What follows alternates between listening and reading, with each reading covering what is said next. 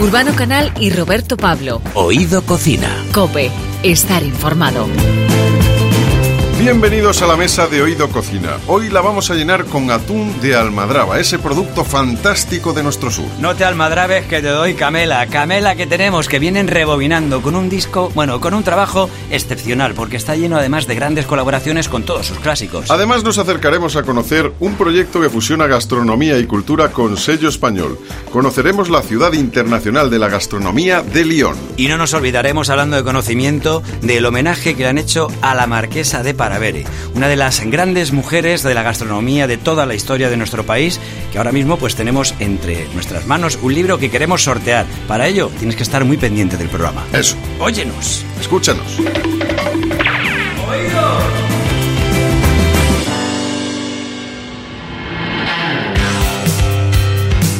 Urbano Canal y Roberto Pablo. Oído Cocina. Cope, estar informado.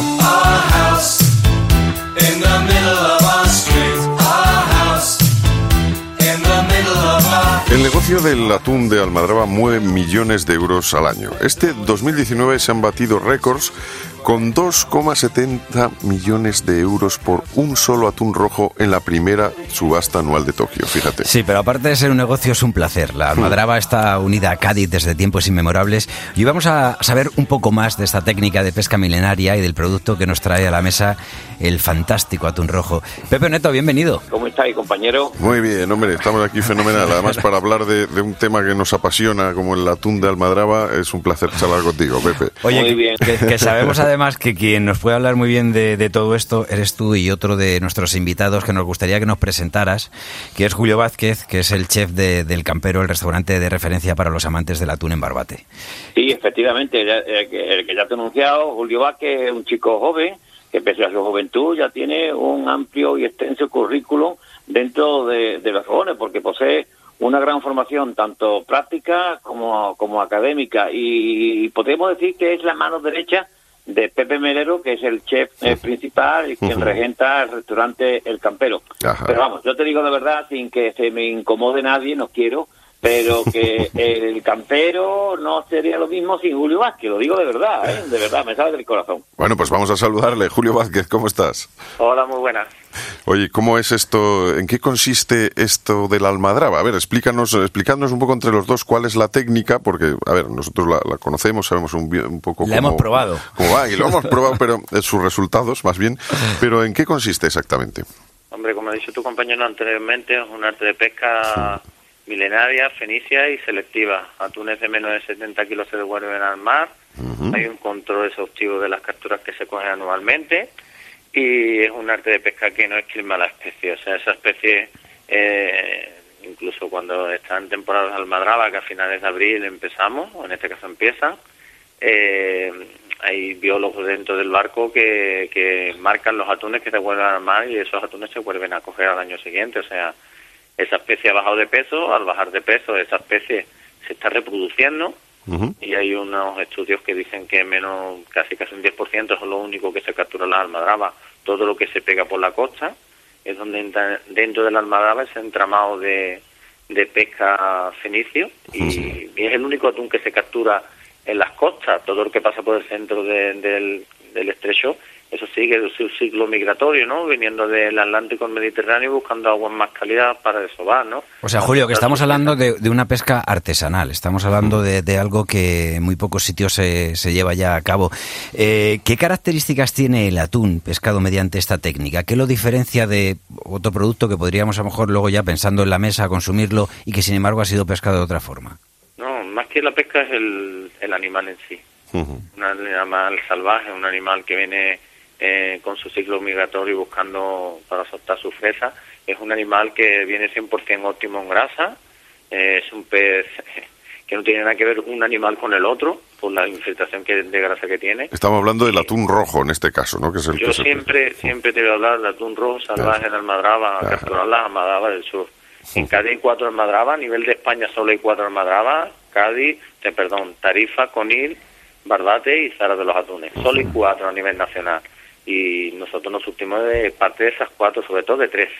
Pero en ese aspecto, eh, siempre te voy a hablar de atún rojo salvaje Almadraba. No te voy a hablar de otro tipo de atún que no trabajo y no conozco.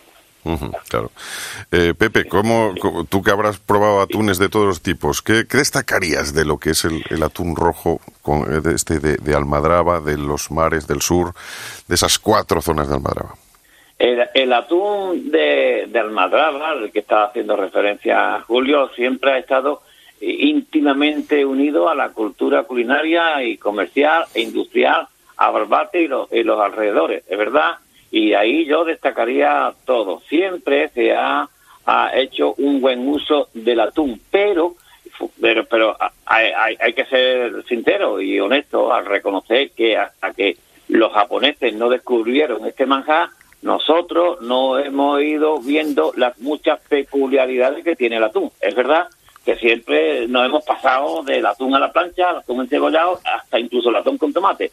Pero esas otras muchas exquisiteces que se que salen de los fogones y que nos ha inculcado esa cultura los japoneses gracias a ello, eh, además que hemos descubierto muchas formas de elaborarlo, también se le está dando la importancia que tiene, porque siempre en verdad eh, bueno, es un producto que ha estado ahí, que se ha aprovechado para hacer la mojama y demás, pero que no hemos em- lo hemos rentabilizado hasta que efectivamente bueno eh, los japoneses no- nos han descubierto esa exquisitez y también evidentemente hay que ser justo eh, desde que se nos dio el campero y otros muchos establecimientos que se dedican a esta labor ahora es cuando este producto está teniendo mucho más valor y todos nos tenemos que sentir muy agradecidos eh, de la gran labor que está haciendo eh, el campero y otros muchos establecimientos que están dignificando y están sacando eh, una gran rentabilidad al atún.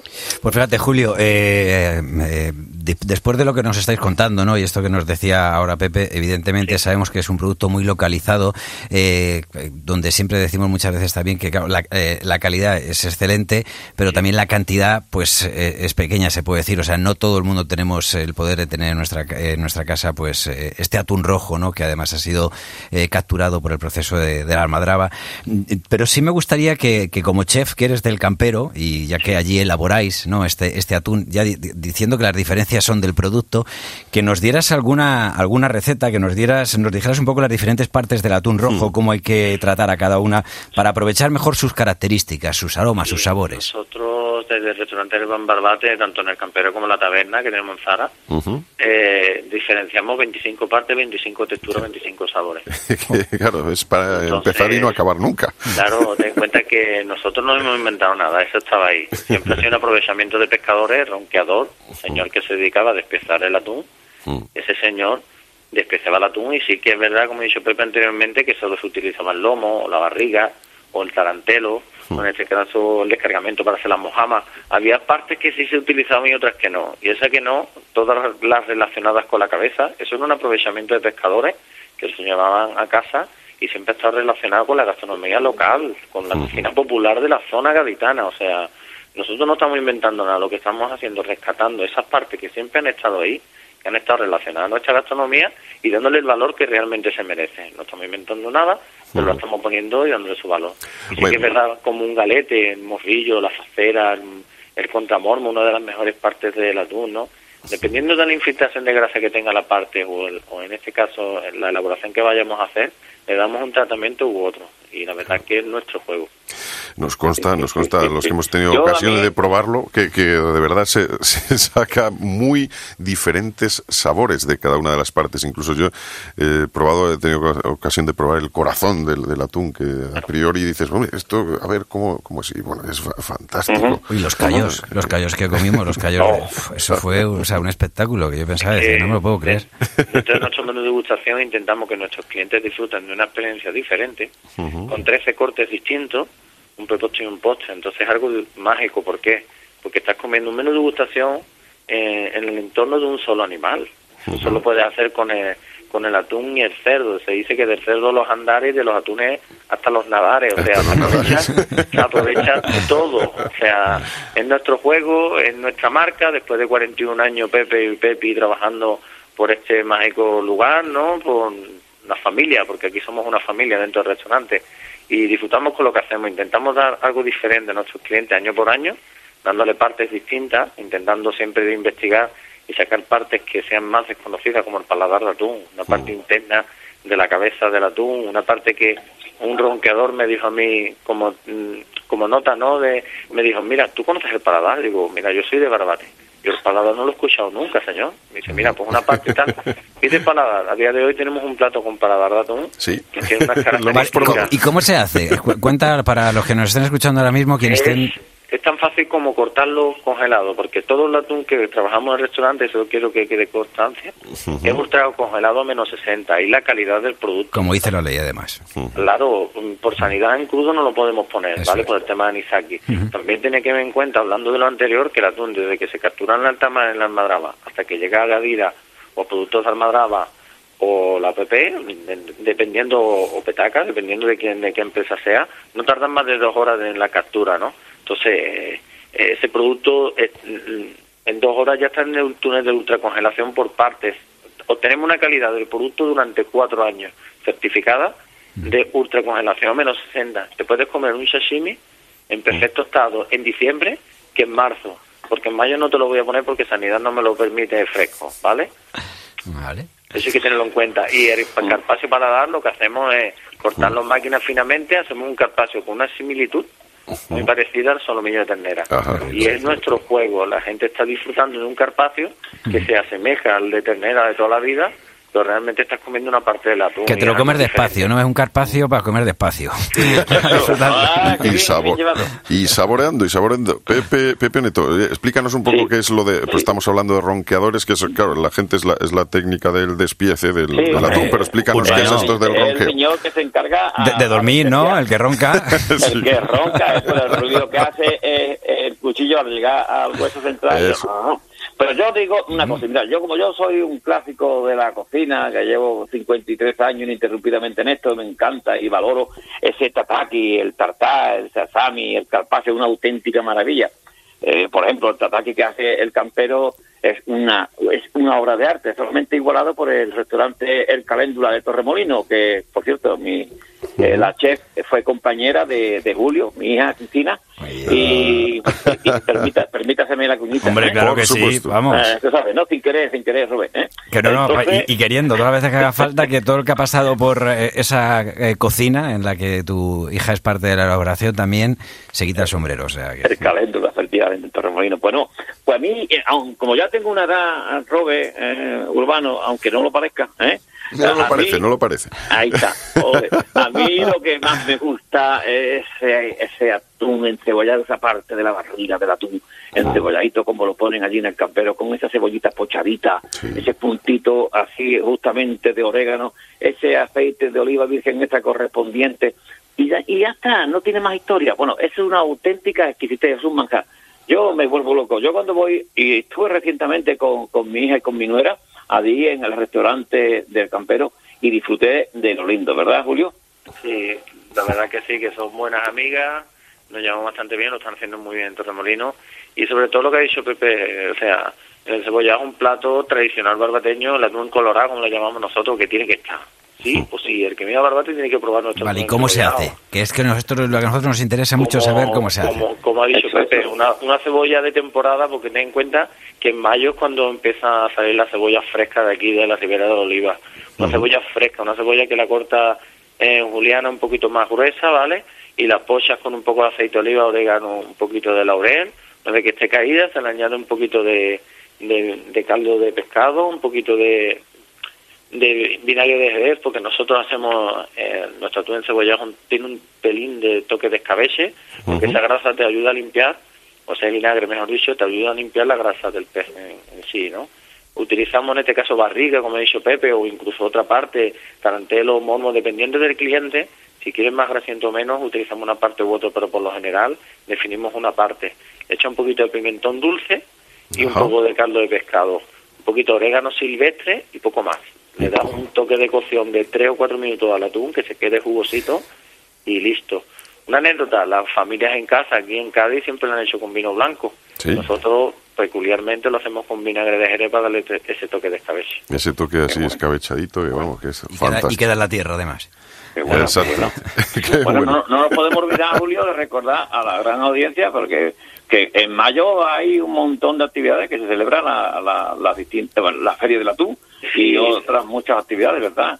Nada, sí, ¿sabes lo que pasa? Que eh, nosotros estuvimos en, en la presentación que, que se hizo en Madrid, porque es lo que nos pilla más cerca, pero nos dimos cuenta cuando estuvimos pues probando la exquisitez ¿no? de lo que es el, el producto y cómo lo elaboráis, nos dimos cuenta sobre todo que es eh, lo de la almadraba, por eso preguntábamos, o sea, en verdad es, es cultura, o sea, es cuando hablamos de gastronomía, hablamos de cultura, es, es algo que, que, no, que no es solo, o sea, que la gastronomía es cultura, pero que va más allá, ¿no? O sea, que tiene muchos aspectos y ahora seguramente pues estás diciendo a partir de, de estos días de mayo que seguro que, que la gente que se pase por allí va a poder disfrutar muchísimo.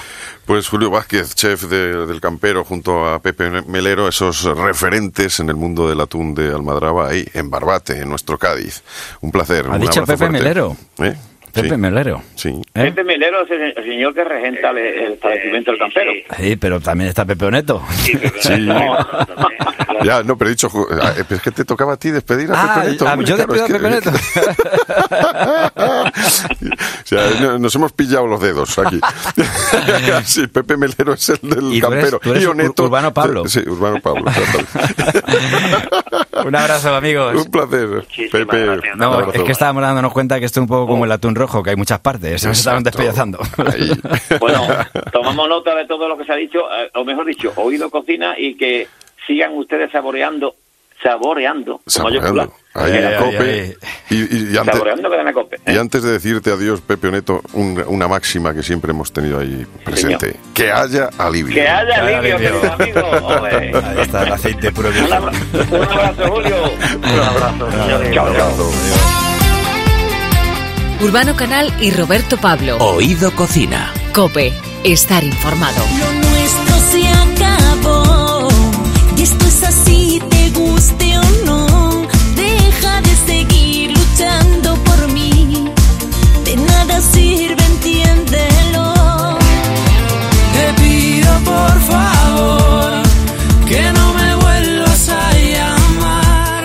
Pues ya están con nosotros Ángeles y Dioni, o lo que es lo mismo Camela, que acaban de publicar hace nada un disco que se llama Rebobinando, porque lo que nos hacen es acercarnos a lo que pues han ido transcurriendo alrededor de 25 años, que son muchas cosas y sobre todo muchas buenas canciones. ¿Qué tal, Camela? Muy buenas, ¿cómo estás, chicos? Gracias. Eh, bueno, esto es un programa en el que se habla de gastronomía. Yo no sé si vuestras canciones se han necesitado, son un guiso o una comida rápida. ¿Cómo las podríamos definir? Lo nuestro es un buffet libre. Ahí puedes coger lo que tú quieras. Vale, Tú eres cocinillas, me decías. A mí me encanta la cocina, te lo Sí. prometo, ¿eh? Yo cuando tengo tiempo, bueno, me vuelvo loca. La cocina me entretiene muchísimo, me relaja todo. Y me gusta comer. Yo estoy, yo estoy ahí, se la meto Oye, pues daríais Da- total, no, ¿eh? no, no, ella, ella. ¿Y ella. tú? Bueno, yo, a ver, vamos a ver. Yo también te tengo que decir que tan cocinillas como pero yo te hago huevos fritos con papa. Cuidado, ¿eh? No, no es- no es fácil. No es fácil, ¿eh? Todo el mundo se piensa que dice, bueno, ya te dice solo de huevos. No, no, cuidado, cuidado. Bueno, hace no mucho tiempo estuvo con nosotros Amaya y nos contaba que se presentó a un concurso de huevos fritos, precisamente. Cuando iba al lugar donde se iba a celebrar este concurso, pues tuvo que llamar a su madre para preguntarle eh, cómo se hacía un huevo frito y la temperatura que tenía el aceite. Sí, pero es que no lo hace con una espumadera, lo hace con una raqueta, tú sabes, ¿no? Para que no le salte el aceite. Oye, ¿cuál es tu plato favorito? La paella, Ángeles. de toda la vida. La paella. Sí, sí, sí, sí. La paella tradicional de la que se hace- Me da igual, mira, me da igual con carabineros, con pollo, arroz con pollo, arroz, eh, arroz con gambas, arroz con calamar, arroz, o sea, arroz. Me vuelve loca. Dioni. No, y a mí cuando me llegan a mí dicen, ¿te gusta el pollo con arroz? Digo, y sin arroz. O sea, que- yo ya te digo, yo no soy de muy arroz, yo no, yo no. Pero bueno, ya te digo, yo de cocina, yo soy más de, de, de asado. Yo, por ejemplo, en mi casa tengo una barbacoa y ahí en veranito cuando vienen mis hijos con los amigos o familiares y esto y lo otro, ahí tú ya sabes, bueno, lo que son pues, las costillitas, las pancecitas, los, los choricitos, la morcillita. Yo tanto de cocina y eso no. Darle no, el punto no sé. también, la barbacoa tiene lo suyo, ¿eh? Ahí sí soy un especialista. yo. Ahí sí, ahí sí. Ahí sí porque lo he visto todo, toda mi vida. ¿Alguna No. quemadura ves que se, que se te vea? No, No, porque si te manejas bien y eso con la barbacoa, no, no, no. Con la raqueta no hay problema. Ya no puedo sentirla a mi lado, ni su cuerpo ya podré tocar. Ella ya no está, ella ya no está. Siempre que me acuerdo yo de ella, mis ojos se empiezan a inundar de lágrimas lágrimas de amor. Ángeles, ¿a ti qué te gusta guisar? Imagínate que vas a preparar una comida para 10 personas. ¿Qué harías? Un cocido, vamos, un cocido para 10, uff, rico, rico. Aparte que se hace muy rápido. O pollo al horno con piñones, o no sé, yo, es un- yo lo que me pidáis. Ella tiene gusta más la ella- carne. ella tiene una especialidad, además, que eh, es eh, un- hace un, postre. Un postre que, que, bueno, hemos ido a un programa de televisión Hace y- poco y hacerlo. hace poquito y la, lo ha hecho y la verdad que han quedado Es un postre que no tiene nombre. Yo le llamo, yo le llamo postre turbo diésel inyección. porque le tardas en hacer, o sea, nada. Tú tienes un compromiso, de repente que viene alguien a... a- tengo invitados. Chuchu, muy rápido. Lo vas a ver en un programa que hemos hecho Vale. hace muy poquito, que lo van a emitir. Luego te digo dónde. Bueno, eh, ¿lo podemos decir? No. Todavía no, se- todavía no nos El han dicho que tampoco, no, no, se porque no me acuerdo, si no lo diríamos. Ah, bueno, pues atentos a las redes sociales que ponemos todo cuando va, se va a publicar. Vale, perfecto, eso está muy bien. Eh, te iba a decir, digo, pues, ¿por qué no llamáis el postre camela? Eso es yo lo que. Yo cuando lo hice esto del tubo 10, no sé qué, digo, pues le pone el postre camela, porque esto no lo conoce nadie. ni la- Porque yo no lo creé, ¿eh? A mí me lo enseñó. A mí yo fui a casa de unos Bueno, pero a lo amigos. mejor no está patentado, compañera. No estaba patentado, pero bueno, yo le pongo ese Bueno, nombre. y ya está. Vosotros que Es que estáis le- acostumbrados a, a ganar a ganaros la vida de vuestro trabajo, pero la mayoría de la gente son parásitos que viven del resto del trabajo de los demás, entonces... Claro, a mí, a mí me lo dieron a probar y yo dije, esto está riquísimo, pero ¿esto cómo se llama? Y me dijeron, pues no tengo ni idea cómo se llama. Entonces, pues como nunca me han dicho un nombre, pues yo le pongo turbo, diésel inyección. Un ingrediente, dinos, por lo Tardas menos, cinco lleva. minutos en hacerlo, queso fresco, gelatina de limón. Bueno, tiene buena pinta. Eh, Un cocido, desde luego, es un plato muy rico, pero muy contundente. Por lo tanto, Roberto, llega el momento en que tenemos que saber qué ingredientes tiene el bocata, que vamos a llamar bocata camela. De tortilla de patata. Tortilla de patata. Que esté muy hechita, poco hecha, como te gusta. Eh, en su punto, o sea, ni muy cruda ni muy hecha, que no esté ni muy seca ni muy cruda, sino que esté en su puntito. Pero bueno, es cuando hay tortilla de patata, hay veces que bueno, tenemos que tirar más que nada, pues oye, del fiambrito y bueno, y a mí la mortadela y de esas cosas no me disgusta para nada, ¿eh? Yo lo que he comido cuando era Por eso pequeño. te digo, un bocadillo bien bueno de mortadela no está nada de malo. ¿Y tú, Ángeles? ¿Qué, Yo qué te quedarías el acuerdo. bocata? Ojo, yo me acuerdo cuando me hacía los bocadillos de pequeña de chorizo pamplona. Eso me lo hacía mi madre. Coincides con mi mujer. Sí, sí, pamplona. Como- Kiriki, además, se acuerda de la marca. Ahora ya, claro, el fiambre casi siempre lo compramos aquí a Tutiplé. ¿no? Ahora ya me acuerdo de la 200 marca, ¿eh? ¿no? Pues yo algún día dice, "Eh, yo debo comprar a Kiriki, que dice Sí, que nos compraba mi cosa. tía y nos hacía los bocatas y Pero tal. hace muchísimo ya que no lo como, ¿eh? Hace También muchísimo te que no digo, lo- ¿y es verdad, pues, pues no sé, seguro que me harté. Ahora prefiero otras cosas, no sé.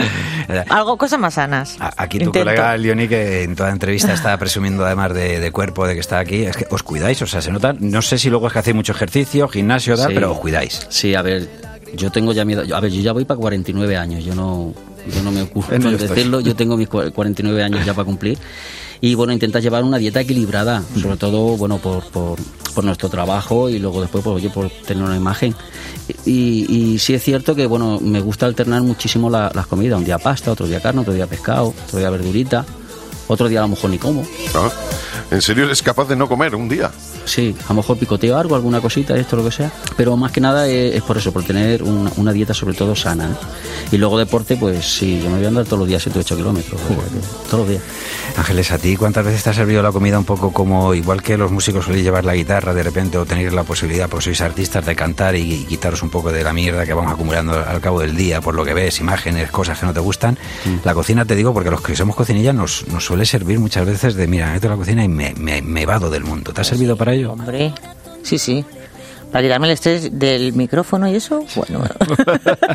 Ya me he cansado de tanto callar. Esto parece la historia de siempre, la de nunca acabar. Ya me cansé del silencio. Lo que yo quiero saber es lo que sientes en realidad por él. Logro entender que sigas junto a él si tanto te hace sufrir.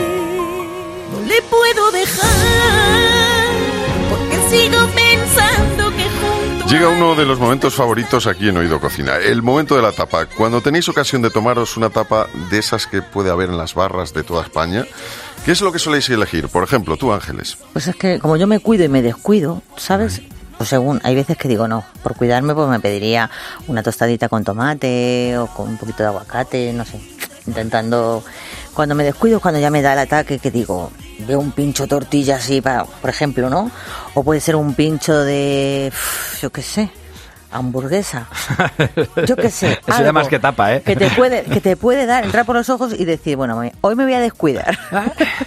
Pero no, intento cuidarme porque si no, tú sabes que los años cada vez Sí, sí. cuesta mucho más perder luego los kilos, ¿eh? Pues mira, también Álvaro Urquijo lo dijo en este programa. Dice, yo no sé qué pasa, que a partir de casi cuando llegas a los 50, de repente todo, dice, por más deporte que hagas y menos que comas, siempre engorda, macho. Es que- O sea y es que te cuesta luego perderlo más. No hemos llegado a los 50, pero... No, pues yo pero estoy ya cuesta, ya yo cuesta. yo ya estoy enfilado.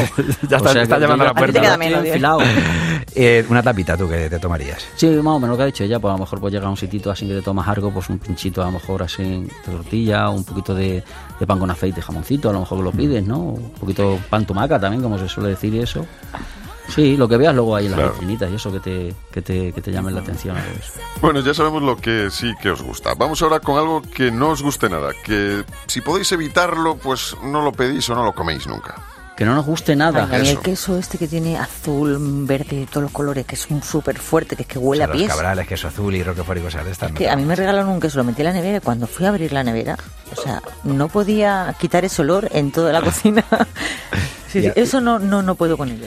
Sí, pero tenemos una anécdota con esos quesos, que es que estuvimos el En año el pasado, estuvimos en Suiza, en Delemont, fuimos a dar un concierto y el hijo de nuestro de nuestro manager Que nos eh, acompañaba. José Manuel nos acompañaba fue y compró quesos para aburrir De ese. pues de ese además llevábamos un pestazo ¿El avión? y claro nosotros hacíamos como que no veníamos con él ¿sabes lo que te quiero decir?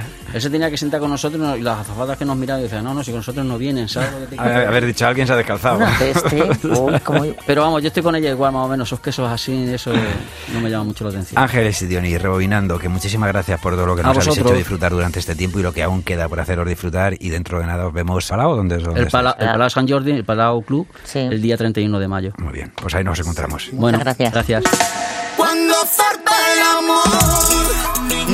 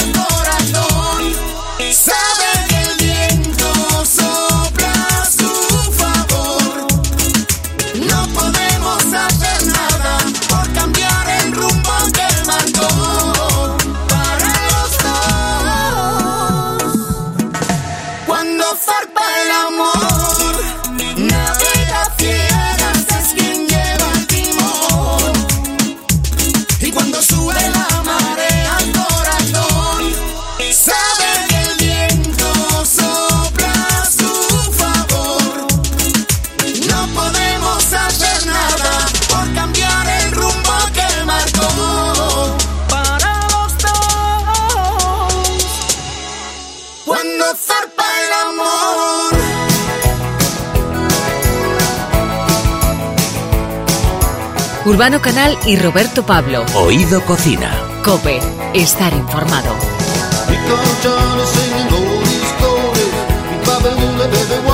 Alimentarnos es una cuestión vital, una necesidad para que nuestro organismo tenga la energía que necesita para moverse o para pensar. No sabemos en qué momento el ser humano se dio cuenta que esta necesidad además era un gran placer.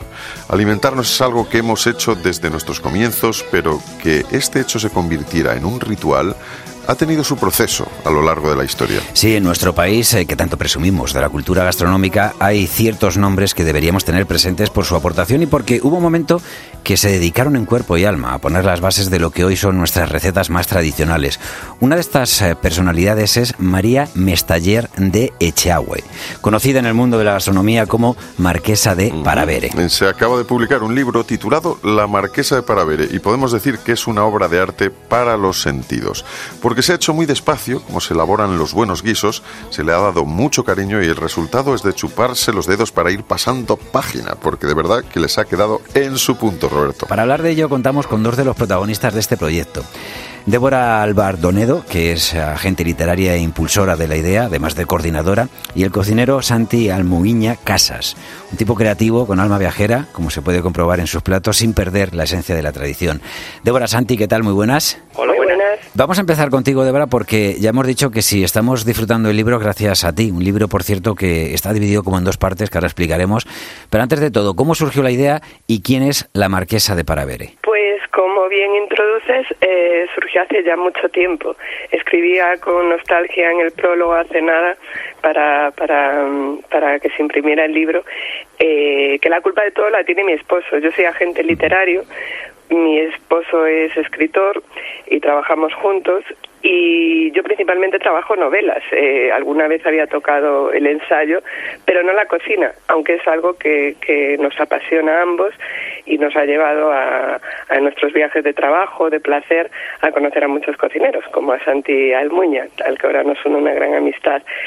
Y, y para él, este era una, un, Mariano de Chagüe era una, un personaje fundamental en la cocina. Él adora sus libros, eh, son su referente, y cuando hablábamos con, con los chefs que íbamos conociendo, con los grandes cocineros del momento, todos coincidían en, en la misma idea, en que era una gran desconocida para el gran público, pero un, un referente en sus cocinas y desde, desde unos inicios y entonces surgía una y otra vez la idea de hacer un homenaje, de, de, mm, de reactivar sus libros que, que, que desde principios de- del siglo XX están, están editados por Espasa y se siguen vendiendo.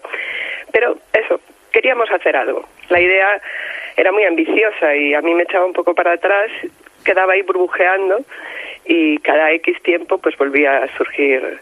Y un poco el, el punto de arranque fue eh, estando en los premios Planeta hace cinco, creo, cinco años, eh, aprovechamos para, para cenar en el Celer de Can Roca y se lo comenté a, a Joan y me dijo adelante vamos allá y no lo no, no lo podía demorar más. Cuando alguien como Joan Roca te dice que, que es un proyecto maravilloso pues pues había que echarlo a andar. En ese momento también coincidía que nacía Planeta Gastro eh, un sello dedicado a, a la cocina en el grupo Planeta.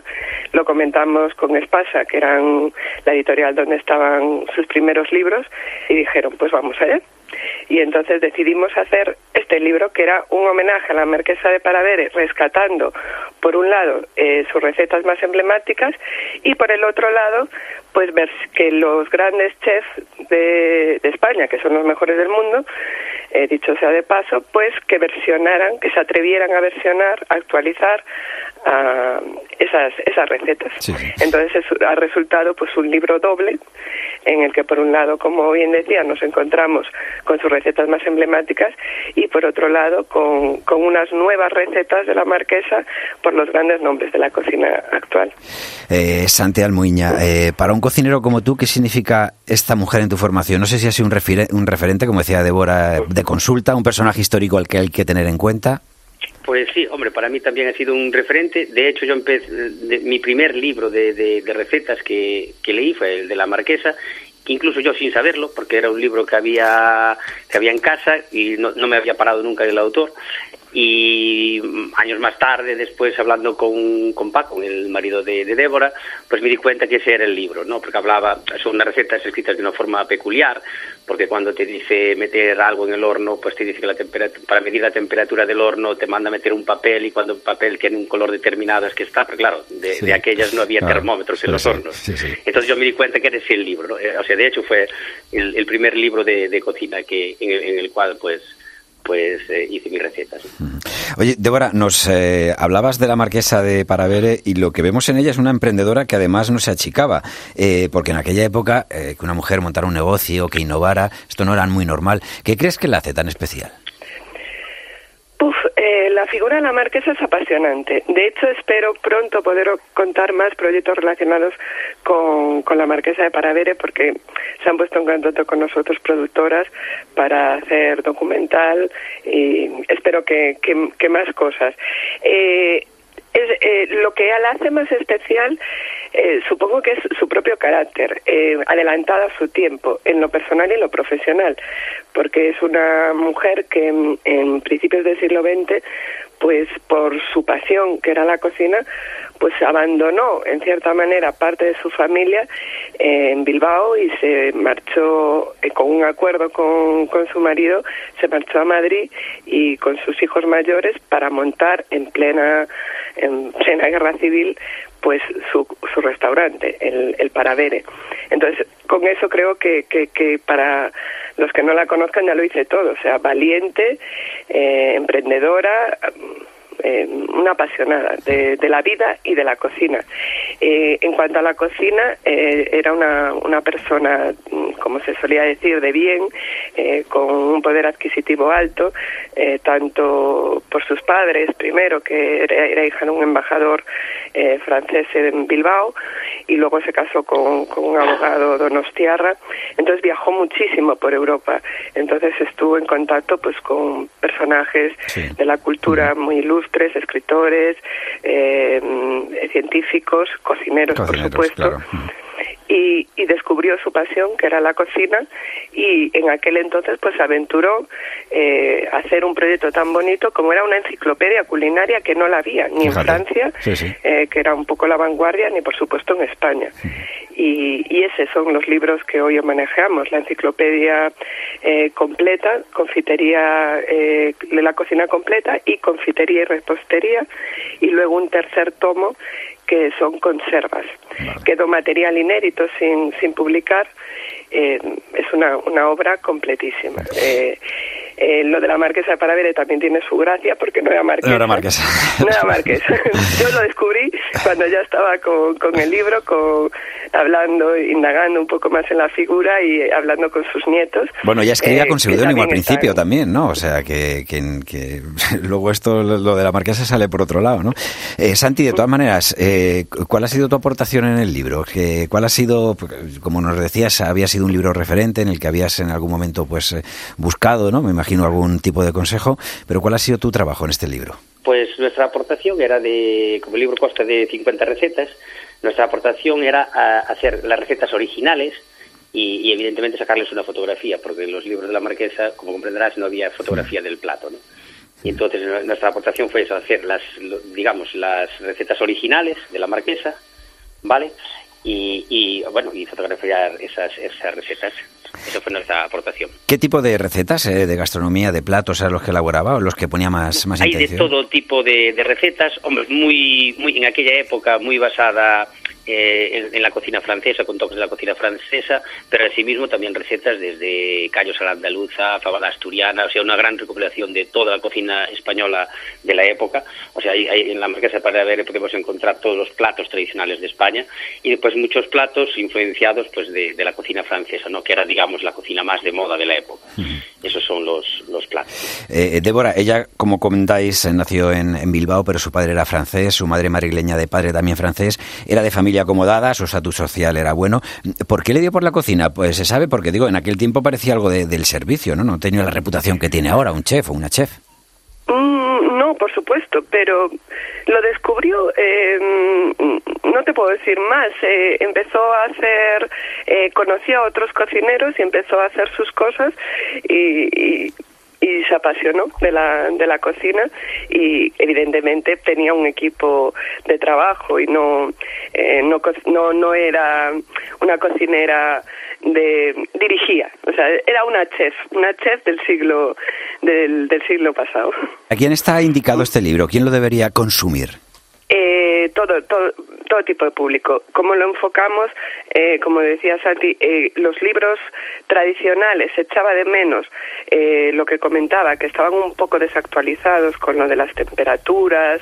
eh, entonces, todo, to- todas las recetas antiguas hemos respetado su formato tradicional, pero lo hemos actualizado, hemos incluido notas para que el lector de ahora se pueda acercar muy cómodamente a, sus recetas clásicas.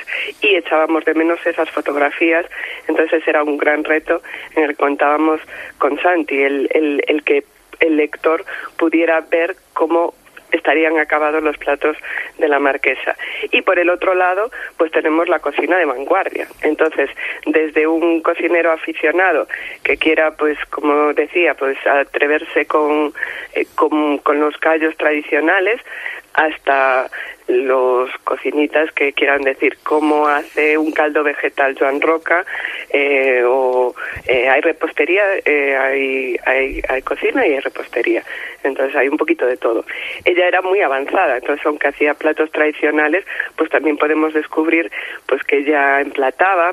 Está, por ejemplo, eh, eh, la receta original del hojaldre, en que es casi un, un, máster de, de cómo hacer el hojaldre eh, con todos sus pasos. Está para todo tipo de públicos y para el amante de la historia, por supuesto. Eh, Santi Almuña, tú como cocinero, ¿qué puede aportar este libro al mundo gastronómico y sobre todo pues, a los que nos gusta la cocina sin que seamos chefs ni nada por el estilo? Hombre, yo creo que lo, lo, más importante que aporta el libro es ver un poco la, básicamente la evolución de la cocina española a lo largo de 100 años. ¿no? Mm. Partimos de unas recetas tradicionales y vemos la gran evolución que ha tenido en estos 100 años para, para llegar a, a unas recetas de vanguardia. ¿no?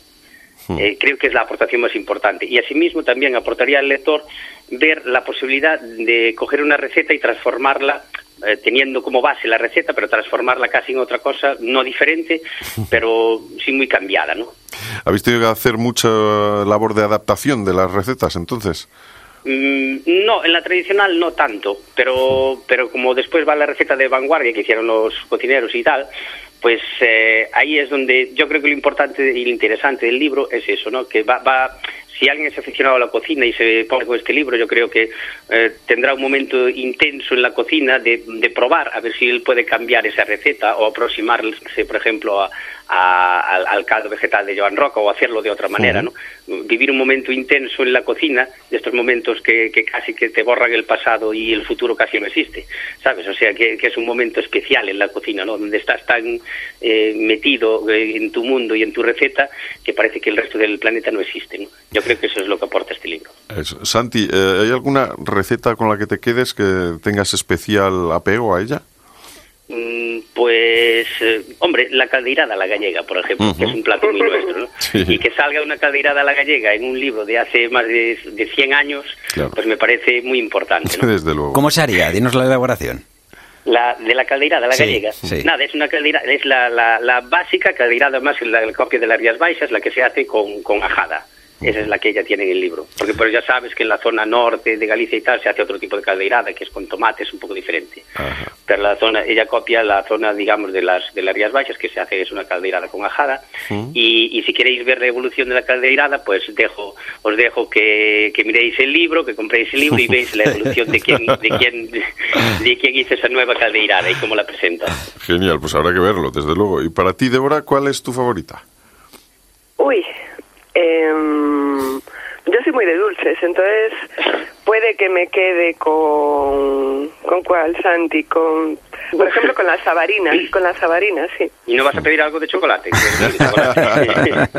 bueno, también tenemos sí, también tenemos el cake de chocolate que que luego nos versionó Martín Berasategui, desde luego también eh, yo querría añadir un, un el, el, el, el, el formato del libro es súper sí. original uh -huh. con sus dos portadas con de los libros eh, que ya no se hacen con, con gran formato muy económico y, y luego es historia de, de, de, la, de la gastronomía por una parte un personaje maravilloso como la marquesa de Paravere y por el otro 50 de los cocineros es que están todos sí, sí. Eh, que esa fue una, una labor muy difícil de coordinar por lo que se alargó tanto en el tiempo. Llevamos cinco años para poder con, conciliar las agendas de Joan Roca, Carmen Ruscadella, Ángel León, eh, todos. Entonces, eh, la verdad es que es un orgullo y, y creo que, que, el, que el lector de todo tipo, los más cocineros o, o, los, o los simplemente aficionados, eh, lo van a disfrutar muchísimo.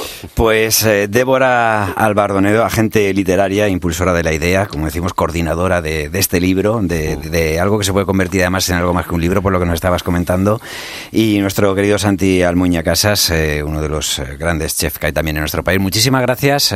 Primero, y a Paco también, a tu marido, porque oye, de ahí sí, salió la, la, Alberto, idea no nos olvidemos, Alberto Castro, que ha fotografiado toda la, la, parte tradicional con Santi Almuña, y Paco Francisco Narla, que, que nos asesoró literariamente y, y, como gran aficionada a la cocina nos, nos ayudó muchísimo. Y, y el celer de Can Roca, que fue el sitio donde de repente también despegó, ¿no? Y, a lo, y, y, a los nietos que están disfrutando están muchísimo disfrutando. De, de, este homenaje. Pues un abrazo, muchísimas gracias eh, y enhorabuena por el proyecto. Un abrazo. Gracias a, a vosotros por, por presentarlo a los lectores. Urbano Canal y Roberto Pablo. Oído Cocina. Cope. Estar informado. Mi persona favorita tiene la cara bonita Tiene un ángel Algo bueno debe tener la gastronomía con sello español para que se esté expandiendo por todo el mundo. Si hace unas semanas se inauguraba en Nueva York Lidl Spain Market con padrinos como José Andrés y los hermanos Adrià, el próximo otoño llegará a Lyon la Chité Internacional de la Gastronomía, un centro innovador que visitarán 300.000 personas cada año y que tiene en su diseño un claro y marcado sabor español. Eh, La Chita Internacional de la Gastronomía de Lyon divulgará los buenos hábitos alimenticios y tendrá la nutrición y la salud como hilos conductores de un equipamiento ideado por la empresa barcelonesa Magmacultura, que estará montado en el antiguo Hotel Dieu. Ima Fondevilla es la directora de proyectos de Magmacultura. Bienvenida, Ima. Hola, ¿qué tal? Laima, ¿cómo va a ser esta ciudad internacional de la gastronomía que vais a inaugurar en Lyon este próximo otoño, verdad? Sí, este otoño está prevista la inauguración eh, después de un año de, de, bueno de proyectar eh, lo que tiene que ser el centro, diseñar los contenidos y preparar todo la, el, el- el proyecto de gestión en sí mismo. ¿Cómo es, cómo es esta, esta ciudad? ¿Qué es lo que va a contener? O sea, porque claro, es, un- es un proyecto potente para Magma Cultura, ¿no? Es un proyecto muy interesante para Magma Cultura. Eh, de hecho, a pesar de que tenemos eh, eh, ya tenemos oficina en París desde hace cinco años, este proyecto pues eh, nos abre todavía más esta a esta visión de la interna- de la internalización, ¿verdad? Eh, que estamos pues eh, en la que estamos trabajando. Y en este caso se refiere a un espacio eh, que está dentro de un gran edificio, que es el Hotel Dieu, como habéis dicho, efectivamente, y eh, que es un espacio mm, patrimonial eh, emblemático dentro de la ciudad, eh, tremendamente enorme, que se ha recuperado, y en una parte del cual eh, de este edificio pues es donde va a albergar la cita internacional de la gastronomía, con unos 4.000 metros aproximados de superficie. O sea, que hemos hablado también de más de 300.000 visitantes al año. Va a ser un gran escaparate, supongo. ¿Qué esperáis de esta Cité Internacional de Lyon? Bueno, pues eh, efectivamente que tenga esta afluencia. eh, creemos que es una oferta eh, cultural importante y remarco el hecho de cultural. Es una propuesta que intenta pues dinamizar la, la ciudad principalmente, ofreciendo una programación muy variada para la propia población de Lyon, pero que también eh, represente una oferta turística o de turismo cultural ah, hacia hacia toda la hacia el público internacional, los turistas. Habrá representación de la gastronomía española, me imagino, en el centro. Habrá representación de la, de la gastronomía española y de todo el mundo, efectivamente. Eh, la misión es eh, poner en valor eh, la gastronomía desde un punto de vista internacional y eh, siendo el, el anfitrión, desde luego, Lyon, porque pues eh, es es el, el- el anfitrión y además el, la ciudad que se merece también esta categoría de ser la ciudad internacional y pues un poco la, la pionera en, en- en gastronomía a nivel mundial.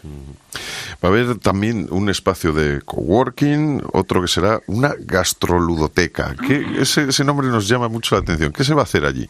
Pues mira, a ver, eh, un poco con esta idea de que esto no tiene que atraer a todos los públicos y muy particularmente al público local, eh, la gastrobiblioteca pretende ser un espacio de aprendizaje eh, a través del juego de, y con, con el eje, digamos, de la gastronomía como eje central, eh, pues que sea un espacio donde eh, los pequeños, los niños, tanto si vienen con sus familias como si vienen con las escuelas, pues eh, pueden aprender aspectos sobre nutrición y salud y los valores que van, que van asociados a, pues, a todo este fenómeno de la gastronomía, que implica no solo comer, no solo alimentarse, sino tomar conciencia del entorno, del producto, de la proximidad, de los productores, de todos los agentes que intervienen, pero luego también eh, todos los hábitos y prácticas relacionados con la gastronomía y lo que conlleva pues a nivel también social, de convivialidad, de, de compartir, de, de, multi- de poner en relación las generaciones diversas. O sea, me imagino que este es más el concepto, ¿no? O sea, digo que no está destinado, que en un principio podría parecer que está destinado a gente que sea más eh, de la empresa, ¿no? De lo que es la gastronomía, sino que es más para, para todo el mundo, ¿no? Es una especie,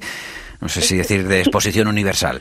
A ver, como conjunto, Sí. eh, lo que estamos planteando es que tenga una oferta muy variada y que pueda acoger diferentes públicos.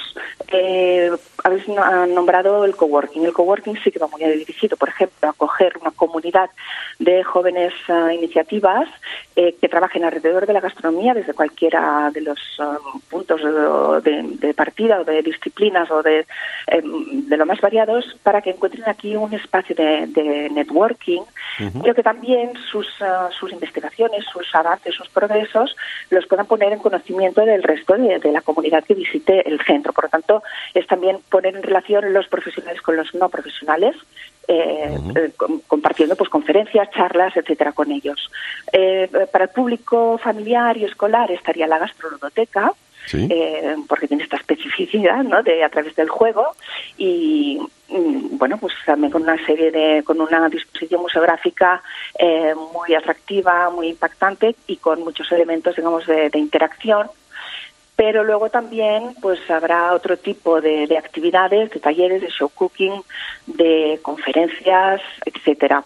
Eh, forma parte de la oferta habitual eh, la degustación y las degustaciones irán cambiando en función pues de los países invitados o las regiones o, o, eh, líneas de, o, de un producto, etcétera. Y eh, por otro lado, hay desde luego una oferta permanente también con unos contenidos, eh, como por ejemplo la exposición permanente, es una exposición hecha por el Museo de las Confluencias. Y por otra parte, nosotros sumamos otros contenidos permanentes, eh, como son, por ejemplo, eh, la, un atlas mundial de la gastronomía, que será un atlas interactivo. Y en el que también la gente podrá aportar eh, sus conocimientos o sus prácticas, con lo cual es un, es un atlas que irá creciendo con la participación de la gente y nos aportará también una serie de información desde un punto de vista sociológico y antropológico muy interesante. Ajá. Y también hay, creo, un espacio dedicado para los show cookings. Eh, ¿Hay alguna algún chef de renombre que ya esté o, o- o suene para hacer allí sus demostraciones? Me gustaría avanzarnos, eh, construyendo la programación, desde luego tenemos ganas de que vengan todos y no solo, y, y- y no quiero utilizar el término los mejores, todos, porque Ajá. queremos que sea un espacio en, la que, en el que se visibilice eh, todos los uh, cocineros. Hay algunos, pues evidentemente, que están absolutamente reconocidos y que formarían parte, digamos, de, de, de, ¿no? de, una, de una de una tampoco querría una jerarquía, ¿no? Pero de, Claro. de un establishment en el mundo gastronómico y tienen que estar, es importantísimo Muy que bien. estén, de la misma manera que tienen que estar eh, jóvenes cocineros, ah, en fin, eh, hay que abrirse un poco a todo el mundo. Nosotros estaremos también. Eh, pues seguro. Inma. Fondevila es la directora de proyectos de Magma Cultura, que muchísimas gracias por habernos atendido. A vosotros también. Un abrazo. Un abrazo, hasta pronto. Ya ya va la despedida. Hasta el próximo programa de Oído Cocina. Y síguenos en redes, en Instagram Oído Cocina Cope, en Facebook Oído Cocina Cope y en Twitter Pues Oído Cocina Cope. Oído Cocina. Urbano Canal y Roberto Pablo. Oído Cocina. Cope, estar informado.